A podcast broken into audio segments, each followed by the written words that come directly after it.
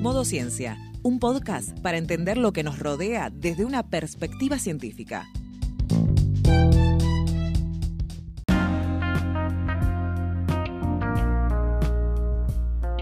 Prepárate unos mates, un té o un café, que ya activamos el modo ciencia.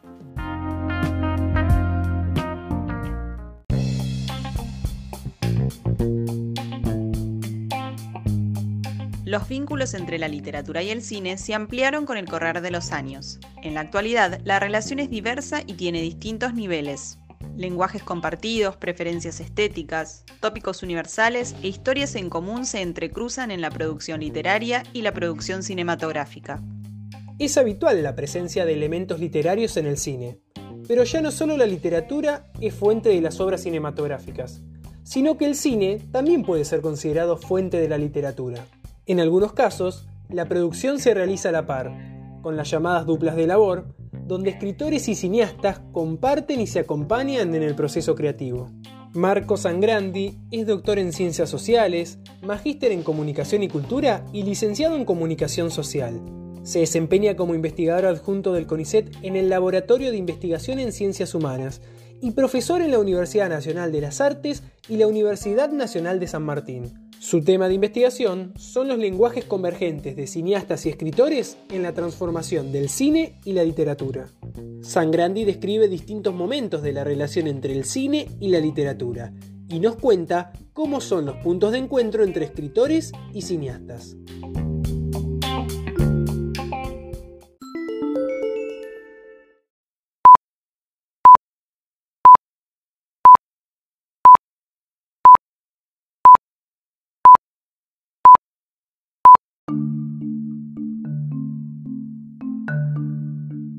Primero que hay que considerar en relación con los vínculos entre literatura y cine es que no hay una relación, sino un conjunto de lazos complejos, múltiples, diversos, prolíficos, ¿no? construidos desde los inicios del cine y en relación con la larga tradición de la literatura. Y a la par, que estas relaciones no se dan en una sola dimensión, como frecuentemente se hace, sino que se pueden establecer eh, distintas, ¿no? distintos escalafones que, se, podemos pensarlo desde los lenguajes, desde los agentes involucrados en uno y en otro ámbito, eh, las relaciones eh, sociológicas, relaciones artísticas, relaciones estéticas y más. En consecuencia, lo primero que hay que objetar es una direccionalidad eh, que, que, iría en un solo sentido, no es de la literatura al cine o del cine a la literatura, sino unida y vuelta complejo ¿no? o, un lazo reversible que vaya de un lado al otro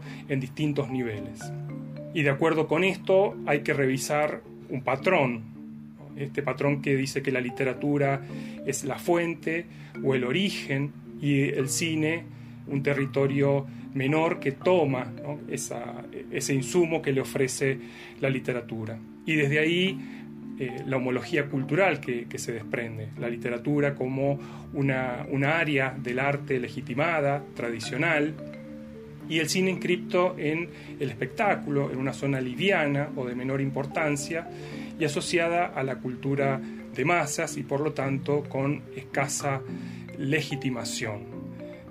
Hay un vocabulario que está construido a partir de, esta, de esta, idea unidireccional, dual y, asimétrica, que son las ideas de adaptación, de transposición, de translocación, de traducción, todas suponen lenguajes que se, que, se mueven desde esa, desde esa fuente u origen que se considera de mayor importancia hacia esta otra zona que es eh, el cine y que sería distinto, que hay que modificarlo y que sufre cierto tipo de eh, distorsión. Este modelo a la par considera al cine o lee al cine desde el punto de vista puramente literario, sin eh, considerar, por ejemplo, las características propias de la imagen y del tiempo cinematográfico, y solo, solamente lee el argumento o la trama proveniente de la literatura sin tener en cuenta esto que es fundamental de, la imagen cinematográfica. Este modelo también invita continuamente una comparación entre lenguajes. ese cine que está obligado a traducir fielmente una lengua literaria eh, considerada como fundamento, y considerada legítima, para que, eh, para que no se vea banalizada o distorsionada. Y en relación con esto es muy común que encontremos el comentario de alguien que fue a ver una película, que la considera, por ejemplo, válida, pero no es como el libro, que el libro es más profundo, es más grave, eh, tiene mayor densidad, tiene mejores descripciones, tiene mayores eh, argumentos más complejos, ¿no? mientras que el cine sería esa, esa tierra, ese territorio que ha eh, alivianado o, distorsionado eh, esa historia que tenía tan, buena, tan buen armado literario. La imagen que nos devuelve este modelo entonces es la de una maquinaria, el cine que devora continuamente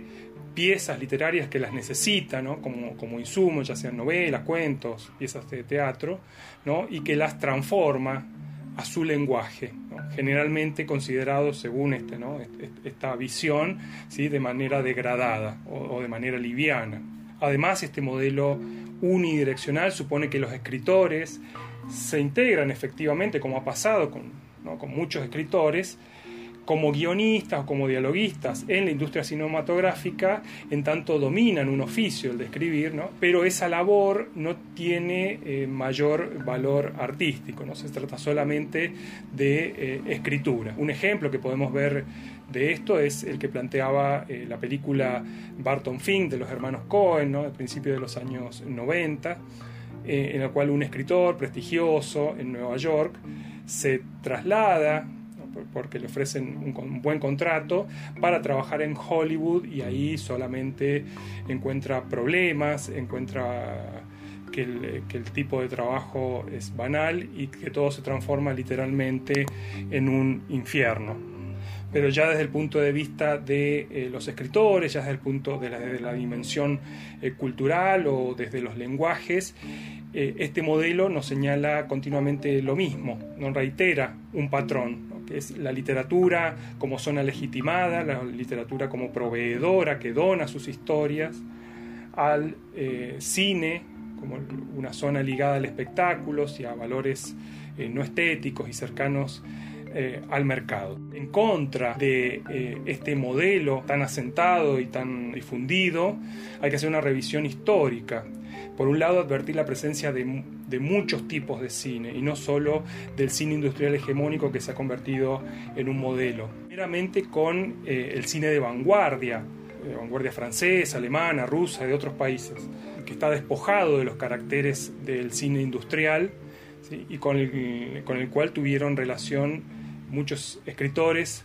intelectuales, artistas pero más aún con el cine moderno, es decir, el cine de los años 40, 50, 60, pensemos en cineastas como Rossellini, como Visconti, como Bresson, como Truffaut, como Berman, como Buñuel, que apeló a valores eh, literarios, por ejemplo, los valores de lectura, de escritura, de autor, que alteró completamente la relación entre literatura y cine y entre escritores y cineastas en relación con este, con este tipo de cine, muchos fueron los escritores que se sintieron atraídos por, su valor artístico, se acercaron o fueron convocados para participar, ya no solo como es en ese lugar limitado de guionista, sino para realizar una labor integral en proyectos eh, artísticos ambiciosos. Eh, ejemplos canónicos de esto son eh, los de Alain Resnais y Marguerite Duras en Hiroshima Mon Amour, o de René con eh, Alain Robrillet en el año pasado en Marienbad.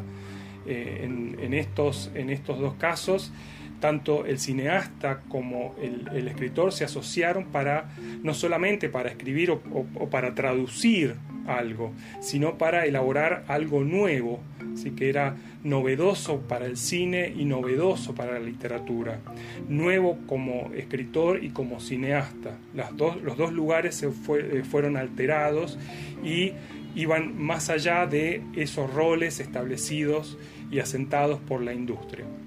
En el caso de la Argentina hubo muchos casos bien importantes durante los años 50, eh, 60, que son las duplas de labor, que fueron duplas de labor sostenidas en el tiempo. Eh, ejemplos de esto son eh, Torre Nilsson, Leopoldo Torre Nilsson y Beatriz Guido, o Manuel Antín y Julio Cortázar, Armando Bo y Augusto Roa Bastos, Fernando Ayala y David Viñas, que sí trabajaron o proyectaron trabajar de manera eh, extendida en el tiempo ¿no? y de manera conjunta, de, modo que eh, se, se transformaban sus lugares eh, asentados, tanto del cineasta como del escritor. A partir de estas experiencias no podemos pensar sino en una diversificación de las relaciones entre el cine y de la literatura, desde las distintas dimensiones que hemos, que hemos ido viendo. El cine ha dejado de ser ese espacio subsidiario o menor y ha comenzado a ser considerado como un ámbito artístico a la par de la literatura, no idéntico, pero sí a la par. A partir de esta diversificación de las relaciones, podemos considerar, por ejemplo, cómo el cine se ha transformado en una fuente de la ficción eh, literaria de modo explícito o como un catalizador creativo. Podemos nombrar eh, los ejemplos de de Manuel Puig, de, las novelas de Manuel Puig o los ensayos de Carlos Monsiváis. Y a la par, eh, escritores contemporáneos escriben a partir de los vínculos estéticos, ya no solamente eh, desde, el lenguaje, ¿no? que proporciona el cine, por ejemplo, de, David Lynch, de Stanley Kubrick, de, de Jean-Luc Godard, de Lucrecia Martel y muchos otros grandes cineastas.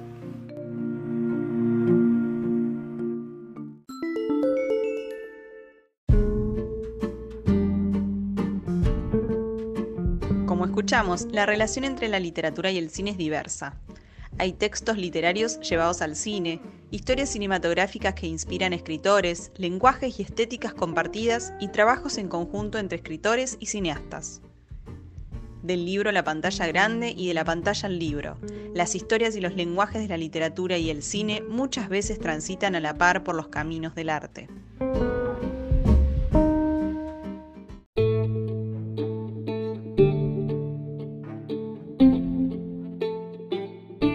Volver a escuchar este y otros episodios en Spotify y YouTube. Suscríbete a nuestro newsletter en citecus.com barra newsletter.